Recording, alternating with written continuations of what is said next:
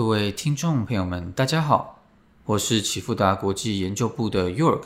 欢迎收听启富达说给你听。现在录制时间是三月十八日中午十二点。今天为大家带来的是近期各商品走势回顾与展望。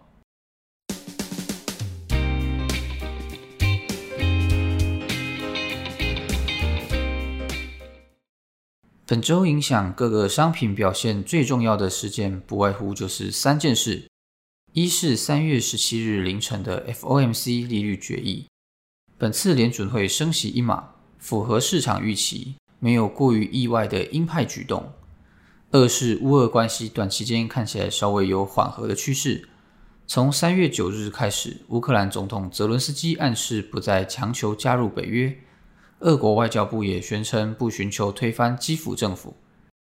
再到三月十日，普京表示和乌克兰取得良好的进展，并开始传出要和谈的消息，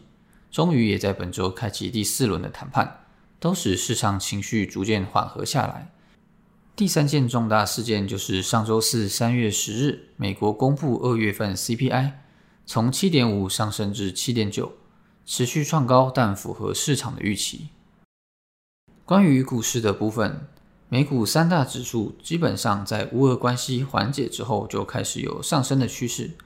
联准会开完会之后更是短线上冲，但仍需注意的是，目前乌俄问题仍存，仍需保守看待。投资银行 Stifel 的首席股票策略师班尼斯特表示，投资者不应对股市压抑后的反弹过于兴奋，因为这将是一个卖出的机会，而不是买入的机会。该公司预计，随着市场进入一段积极的季节性阶段，标普五百指数在未来的一个月将有望从当前水平上涨九 percent，达到四千四至四千六百点，但随后将会出现一段长期的抛售，跌至二零二一年四月以下的水准。关于美元指数在这一周内的走势，主要可以分为三个部分。第一个区间是三月十日美国 CPI 公布后。美元短线回落，并立刻开启向上的趋势。自三月十二日共有九十七点八升至九十八点九。这次的 CPI 数据和一月份公布时同样都是持续上升且符合预期。但是美元指数的走势在一月份 CPI 公布后是开启下跌的趋势，本次则是短线下挫后即开始上攻。因此，资产价格的变化虽有一定的规律性，但也不是绝对的。还是要依照当下市场的反应来决定。第二个区间是三月十二日星期一至三月十七日星期四的清晨。虽然避险情绪开始消退，但 FOMC 会议前还是有一股支撑美元的力量存在。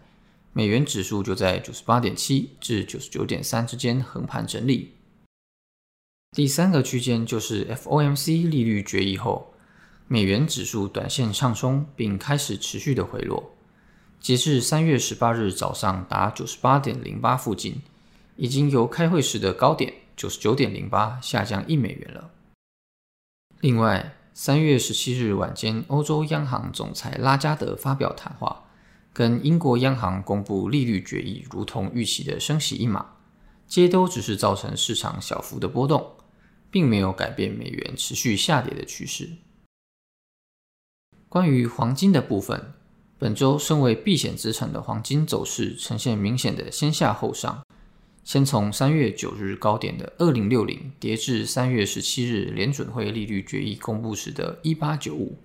反映出的是避险情绪的减弱与对于美元走强的预期，大大的打压了黄金的价格。此后，随着升息等不确定性因素的落地。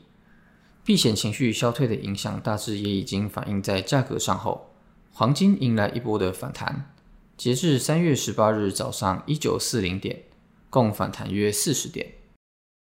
关于原油的部分，走势跟黄金有一点类似，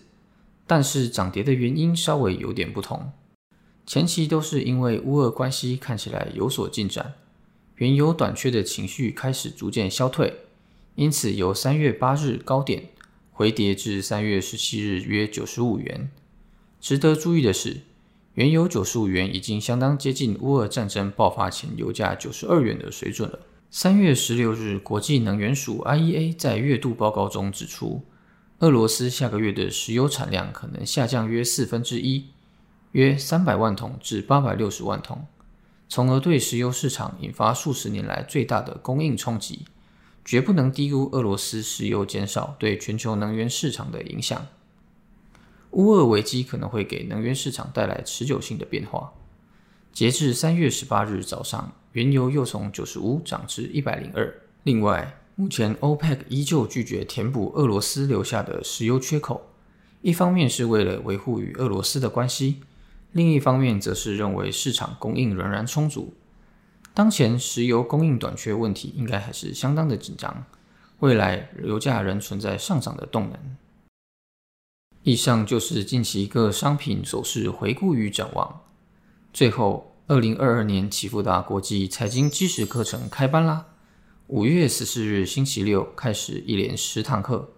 带给您满满的财经基础及逻辑架构，让您洞悉各商品涨跌原因与之间的互动关系。那本集节目就到这边，启富达国际感谢您的收听，我是 York，我们下次见。